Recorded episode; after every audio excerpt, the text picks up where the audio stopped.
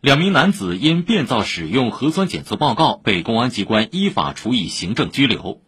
嘉定公安昨天通报，八月十五号晚，网约车司机梅某因没有按期做核酸检测，无法正常营运，于是联系张某使用修图软件变造核酸阴性报告日期，后在提交网约车平台时被发现。以上由记者臧明华报道。